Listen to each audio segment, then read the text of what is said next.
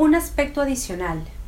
Cuando uno habla ante las personas, les entrega ideas, pero también sensaciones. Nos conectamos con las palabras, pero también está hablando nuestro cuerpo. Por ejemplo, si tomo un limón y me lo coloco en mi boca, casi todos sentirán la sensación del ácido.